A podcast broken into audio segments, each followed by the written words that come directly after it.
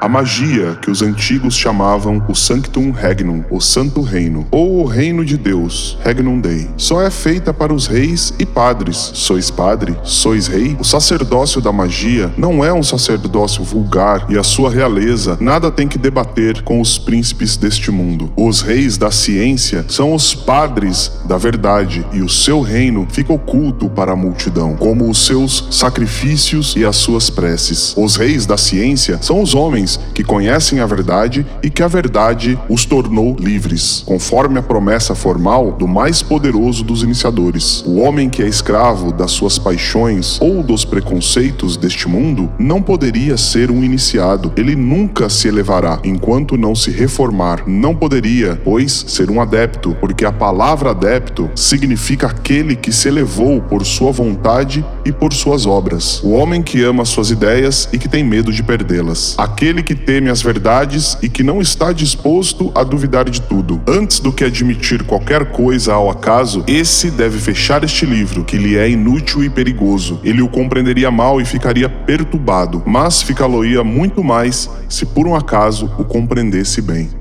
Oi, gente, como é que vocês estão? Espero que muito bem. Eu sou o Fernando. E eu sou a Emily. Como vocês podem notar, a gente começou hoje o podcast um pouco diferente, trazendo trechos do livro Ritual e Dogma de Alta Magia, do Eliphas Levi, para falar exatamente do que a gente vai tratar nesse podcast, que é magia e outras coisas mais. Espero que vocês gostem. Gente, antes da gente começar, é o seguinte: se você quer escutar esse podcast no Spotify, você pode. Olha só que beleza, a gente tá lá no Spotify também.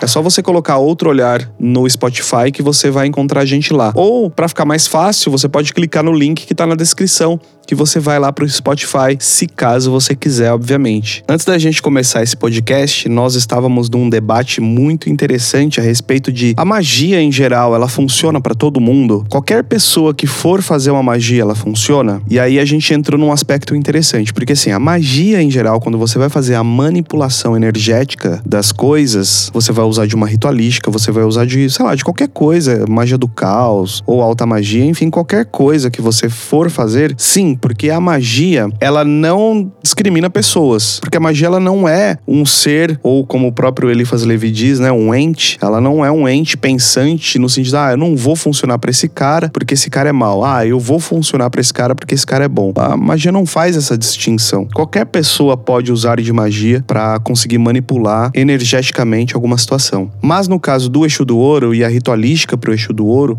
é um pouco diferente. Quando envolvem entidades é um pouco diferente. Sim, eu concordo. Eu acho que é exatamente isso. Quando a gente faz uma magia sem ligar qualquer entidade ou qualquer linha, apenas deixa aberto para o universo e as energias que vão se aproximar são as energias afins. Então, quando você faz um direcionamento, uma magia para o Exu do Ouro, que é o que a gente vai tratar mais pro final do podcast, não dá para você ser uma pessoa que mata pessoas, um estuprador, fazer uma magia para o Exu te ajudar com prosperidade, porque ele com certeza não vai compactuar com as coisas que você faz no seu dia a dia. Então, logo, isso não vai funcionar mas eles também são executores da lei. Então, se você está agindo fora da lei, a possibilidade disso vir contra você é muito maior. Mas eu também não estou falando que magia não funciona para qualquer tipo de gente. Eu concordo exatamente com o que você falou. O Eliphas Levi ele diz o seguinte: o homem que é escravo das suas paixões ou dos seus preconceitos deste mundo não poderia ser um iniciado. O que, que ele está dizendo? Ele está dizendo que para você começar a se iniciar, ou seja, para você começar a elevar o seu pensamento, a estudar as ciências ocultas em geral, você precisa, no mínimo, dar o primeiro passo. E o primeiro passo, obviamente, é você começar a prestar atenção nos sinais. Então, se você tem uma vida um pouco mais regrada, mais respeitosa, uma vida um pouco mais de acordo com o seu próprio objetivo, fica muito mais fácil dessas coisas começarem a se aproximar de você. Fica muito mais fácil das entidades começar a se aproximar de você e fica muito mais fácil também você ter contato com o sobrenatural. As evocações, por exemplo, desde as evocações da Goécia ou a própria evocação do John Dee, como que era mesmo, gente? A do John Dee? A magia enoquiana. Enoquiana, é.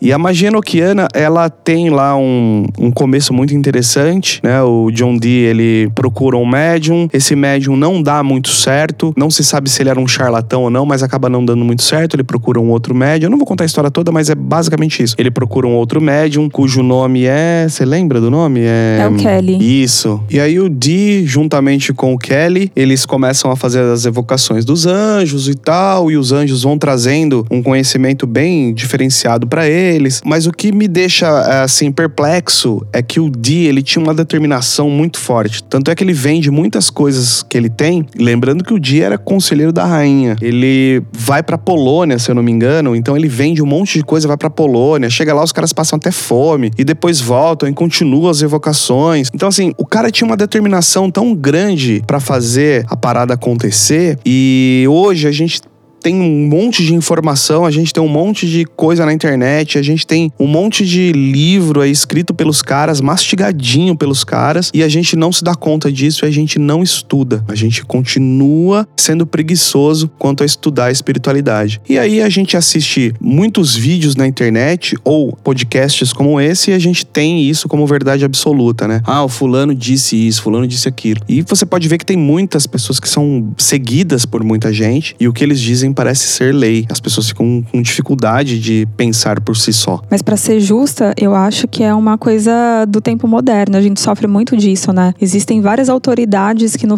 no fim, no fundo, não é autoridade de nada, só que a pessoa replica uma coisa que ouviu. Sabe o famoso telefone sem fio? E aí aquela mensagem vai sendo distorcida, de repente até para a pessoa acabar trazendo aquela verdade para benefício próprio. E aí um ouve, não vai lá, não vai pesquisar. É, é o famoso fake news, né? Aí quando você vai ver é uma mensagem totalmente distorcida que acaba se tornando verdade. Pois é, e aí é o seguinte, né? O próprio dogma ritual de automagia, ele tem um esquema que é saber, ousar, querer e calar. Tudo isso que a gente falou agora, eu acho que tem muito a ver também com o dogma. Ele tá dizendo lá no. Puta, não vou lembrar a página, mas ele diz assim, ó: saber, ousar, querer e calar. E aí eu vou até ler esse pedacinho que é o seguinte, ó.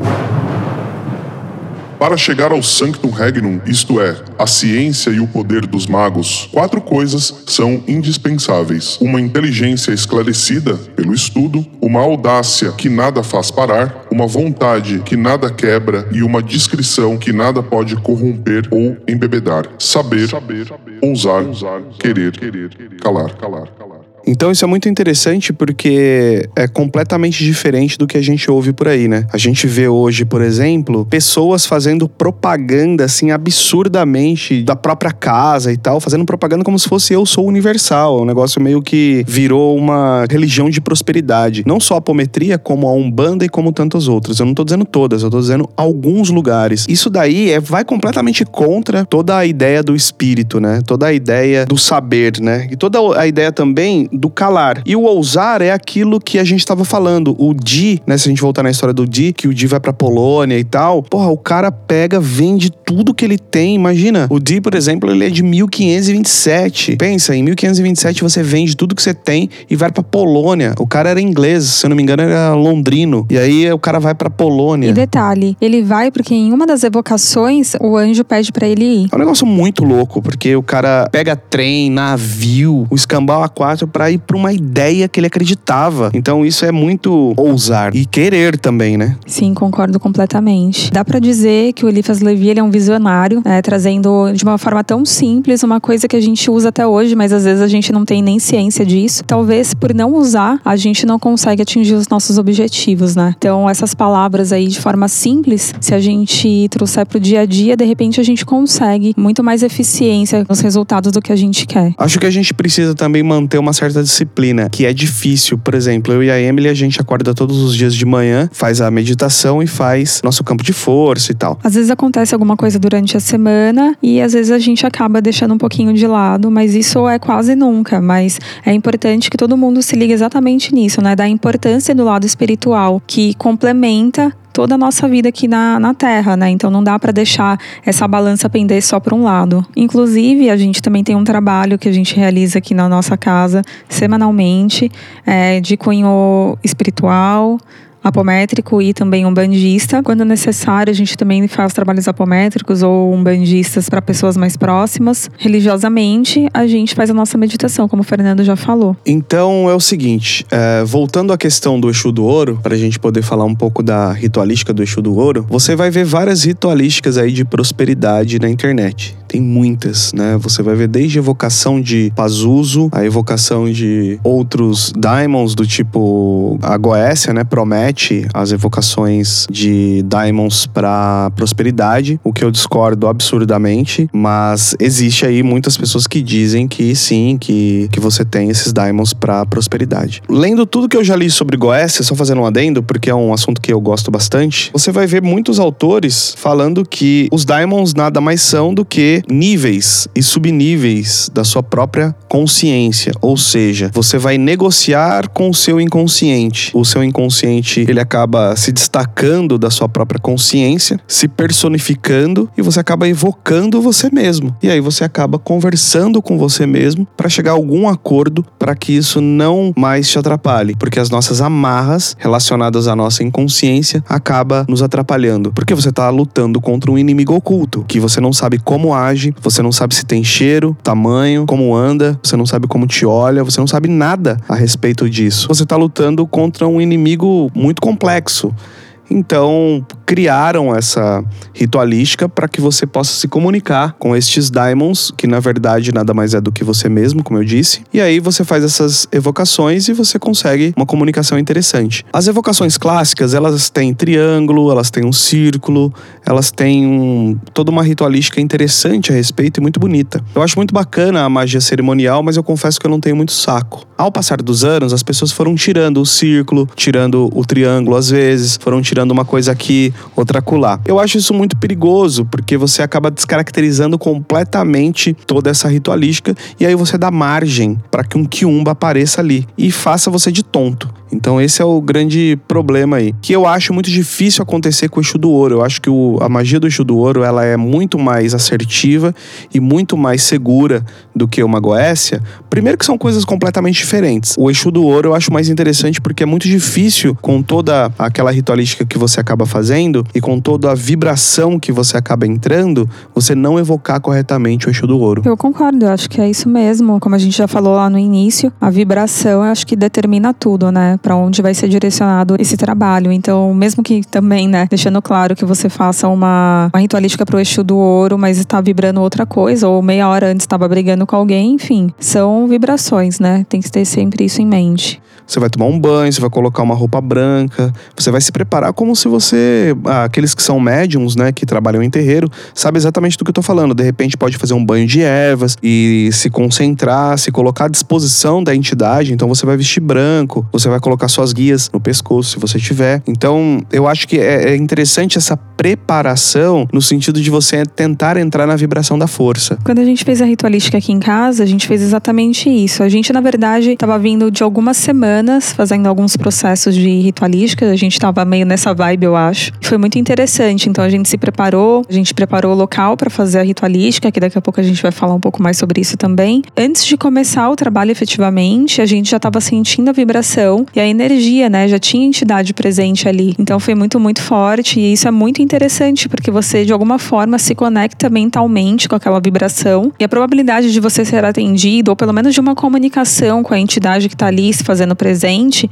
é muito maior. Inclusive, no livro do Rodrigo Queiroz, O Eixo do Ouro, ele conta uma história de que ele fazia compra de DVDs piratas pro filho dele e que nessa questão, né, de tentar se comunicar com o Exu, uma das coisas que ele trouxe era exatamente essa questão, né, se ele achava que era certo fazer a compra desses DVDs piratas. E aí ele veio falar que ele não tinha dinheiro, né, para fazer a compra dos DVDs. Então, o que o Exu sugeriu foi: faça a compra de um DVD original e assim você se livra desse esse problema. Então é mais ou menos nessa linha, né? Porque também nesse livro é tratado exatamente o que a gente estava falando, né? Sobre você se afinizar com a energia e como a gente às vezes se corrompe por coisas que a gente acha que não tem problema, mas na verdade está nos conectando com vibrações mais baixas, né? Então quando você traz isso pro consciente, como Exu trouxe para ele naquele momento, deixa de ser uma coisa desconhecida e passa a ser conhecido, né? E aí você tem o poder de decisão se você quer continuar fazendo ou não. Eu achei aqui na página 45, ele fala assim, ó Meu filho mais velho tinha cerca de dois anos e gostava muito de assistir desenhos, e eu comprava DVDs falsificados nesta banca de camelô e acreditava realmente que estava em vantagem. Afinal, pelo preço de um original, eu comprava uns 10 falsificados, que, teoricamente, Ele coloca entre aspas, né, esse teoricamente. funcionavam igual. Acumulei centenas de DVDs. Numa certa ocasião, o Exu do Ouro me questionou por que eu comprava esses produtos falsificados e seguiu este diálogo. É muito caro o original. Não tenho condições de adquirir tudo aquilo. Afinal de contas, nosso governo corrupto cria muitas tributações, onerando demais nossas vidas. Eu sou um cidadão simples, eu não consigo suprir todas as minhas necessidades honestamente. E por que não adquire somente o que pode, honestamente? Quando ele fez esta pergunta, me calei, fui tomado por um constrangimento imenso e tive muita vergonha. Isso abriu um buraco dentro de mim e percebi que havia algo muito errado em mim e que não conseguia enxergar. Dá pra gente debater bastante sobre esse parágrafo deste livro, porque na verdade a gente pode arrumar vários tipos de desculpa pra falar que o Rodrigo tava certo ou o Rodrigo tava errado. A gente pode dizer que o Exu tava certo, o Exu tava errado, a gente pode fazer aí milhares de discussões a respeito. Mas o fato é que o Exu tá tentando ensinar aqui o que tem a ver com a prosperidade, com tudo aquilo que você atrai pra sua vida. Obviamente não é um DVD ou obviamente não é uma coisinha aqui outra ali. Na verdade é a energia que aquele sentimento produz ou que aquela atitude produz. É disso que o Exu tá tratando. O Exu do Ouro,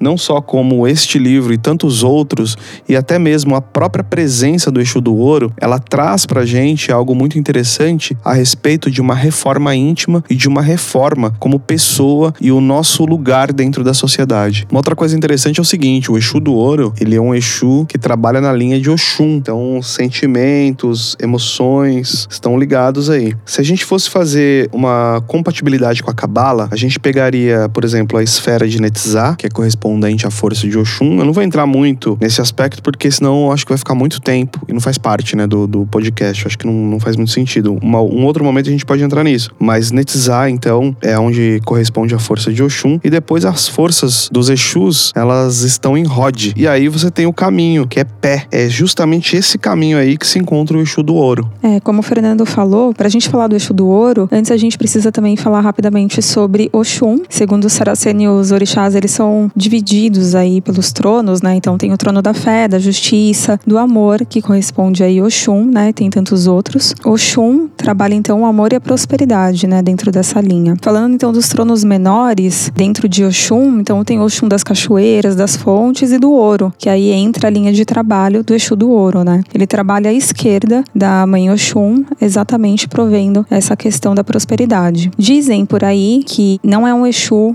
de trabalho, mas que pode acontecer, mas efetivamente é incomum. Eu encontrei, acho que um Exu do Ouro só durante esse tempo que eu tenho trabalhado na espiritualidade. Dizem que é raro, mas que pode acontecer, né? E ele trabalha exatamente nessa parte, né, de trazer a consciência do que é certo e do que é errado, que a gente trouxe aí um pouquinho na história que a gente contou do livro. Também na consciência próspera, né, da gente poder se ligar com o mais alto, trazer isso para dentro da nossa vida. E ele fala também que não tem a ver com as regrinhas, né, de você ficar emanando luz ou chamando a prosperidade, mas que é muito mais profundo que isso, né? E ele também fala sobre olhar para dentro do seu inconsciente para ver as coisas que te influenciam e que atrapalham a sua vida. Então, ter aquele questionamento corriqueiro, tentando sempre se evoluir e mudar isso dentro de você. Isso também cai um pouco por terra e quebra um pouco aquele paradigma das pessoas que acham que o Exu é o demônio, que o Exu ele vai fazer exatamente o que você quer. Nunca vou esquecer que teve uma vez eu lendo alguns comentários no Facebook uma moça falando assim: um Exu bem alimentado é um Exu que faz tudo que você quer. Ou seja, ela tinha feito um corte, né, para Exu e falando que o Exu estava alimentado, portanto ele fazia tudo que ela queria. Isso é um absurdo, né? Um absurdo. É, essas pessoas de fato elas queimam a religião, né? Elas queimam completamente e pela ignorância elas não conseguiram compreender ainda o que que é o Exu. Um Exu também ele não é extremamente severo e extremamente cruel. well. Tem muita gente que pensa isso, ah, o Exu não tem dó, Exu faz as coisas, não está dentro da lei,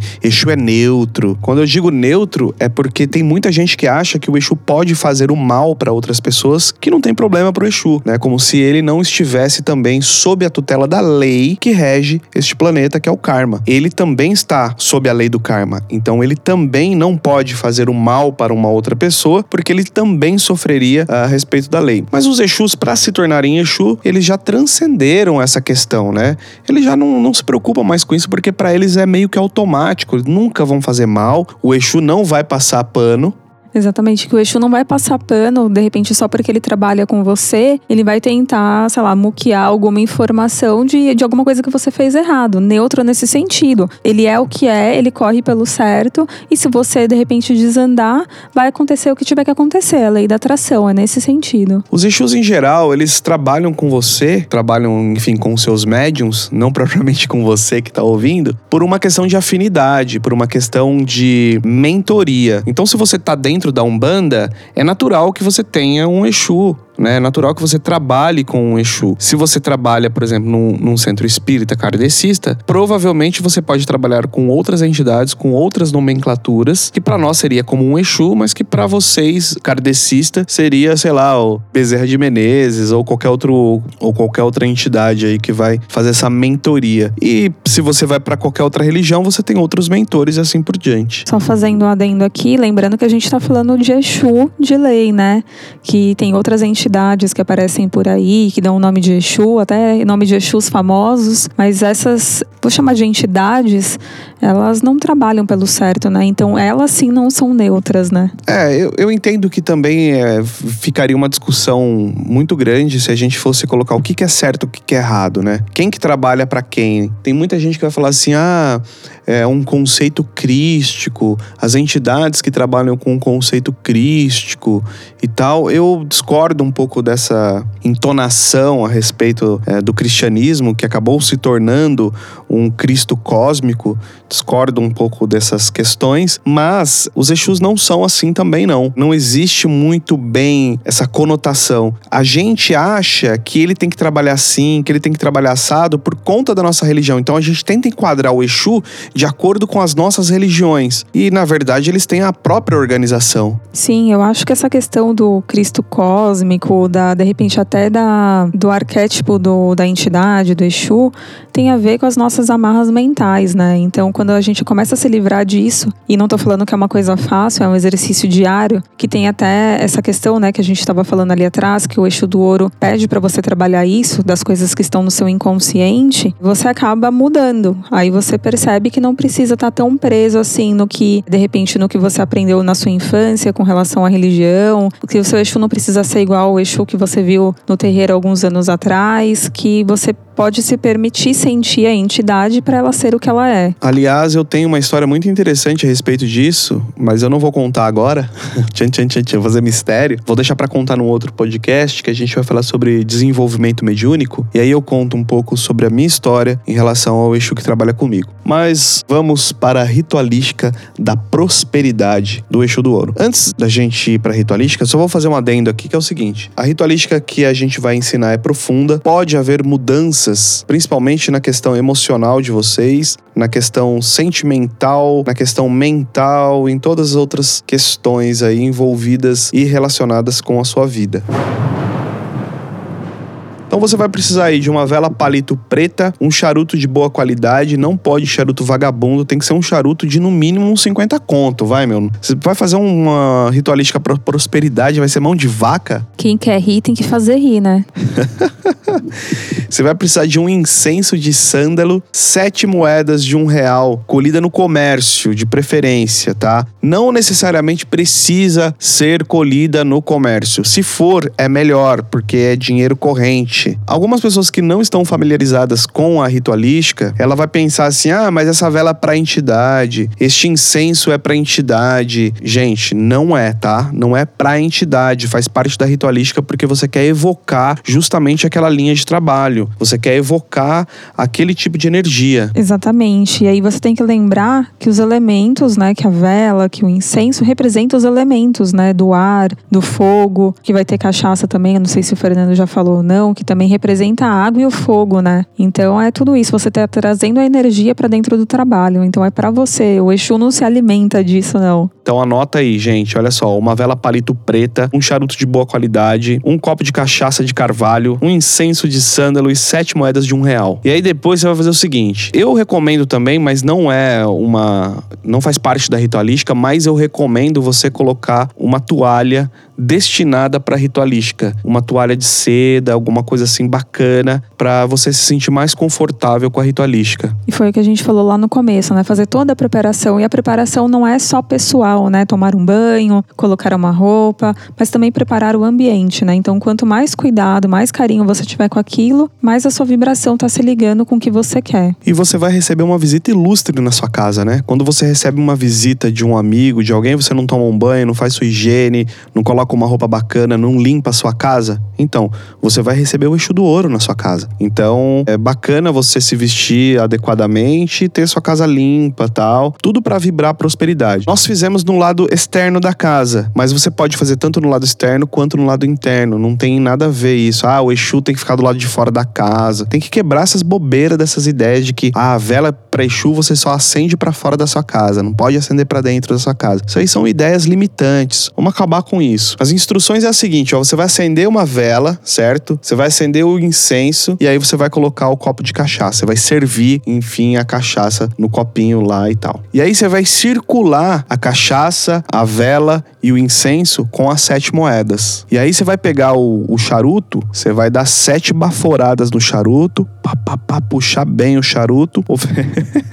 Ela tá dando risada. Oferecendo isso ao Exu do Ouro, oferecendo a, aquelas coisas que estão ali, aquela energia você vai oferecer pra falange do Exu do Ouro. E aí você vai fazer uma meditação breve, de boa, tranquilo, vai ficar em silêncio um tempo, meditando sobre essas questões de prosperidade. Depois que você fez isso, então, aí sim você vai poder finalizar a sua ritualística. Uma ritualística bem simples. Quando você estiver ali meditando, você vai colocar diante do, do Exu do Ouro questões relacionadas à prosperidade. Você pode colocar questões financeiras, colocar questões que você quiser, obviamente, relacionadas à prosperidade. Eu aconselho vocês a falarem com voz alta, porque o Exu do Ouro, a falange do Exu do Ouro, vai estar ali presente. Lembrando que é uma entidade movimentadora que vem trazer a consciência, é muito importante que você fale em voz alta, que você converse com as entidades que estão ali. Muitos médiums que trabalham com entidades podem incorporar o Exu do Ouro ou podem incorporar a Pombagira do Ouro, que seja. No dia seguinte ou em até três dias, você vai pegar essas moedas dessa ritualística e você vai gastar essa moeda em comércio, de preferência em feira comprando alguma coisa para você, comprando uma fruta, comprando alguma coisa que você queira. Então é isso. É muito bacana essa ritualística, a gente fez, ela funciona, ela dá certo. É uma ritualística que é bem simples e eu tenho certeza absoluta que você vai se surpreender com essa ritualística. Tenta fazer e se vocês fizerem, por favor, conta pra gente nos comentários ou manda um e-mail pra gente contando como é que foi a experiência de vocês. No e-mail é outroolharespiritual@gmail.com Lembrando que agora nós estamos no Spotify. Se você quiser escutar esse podcast no Spotify, você pode. É só colocar outro olhar lá que já vai, puff, aparecer. É isso, gente. Eu espero que vocês tenham gostado. A gente adorou falar sobre esse tema. Deixa aí embaixo também o que vocês querem ouvir, que a gente vai gravar para vocês. Beijo e até a próxima. Valeu, gente. Até a próxima. Muita prosperidade e luz para você.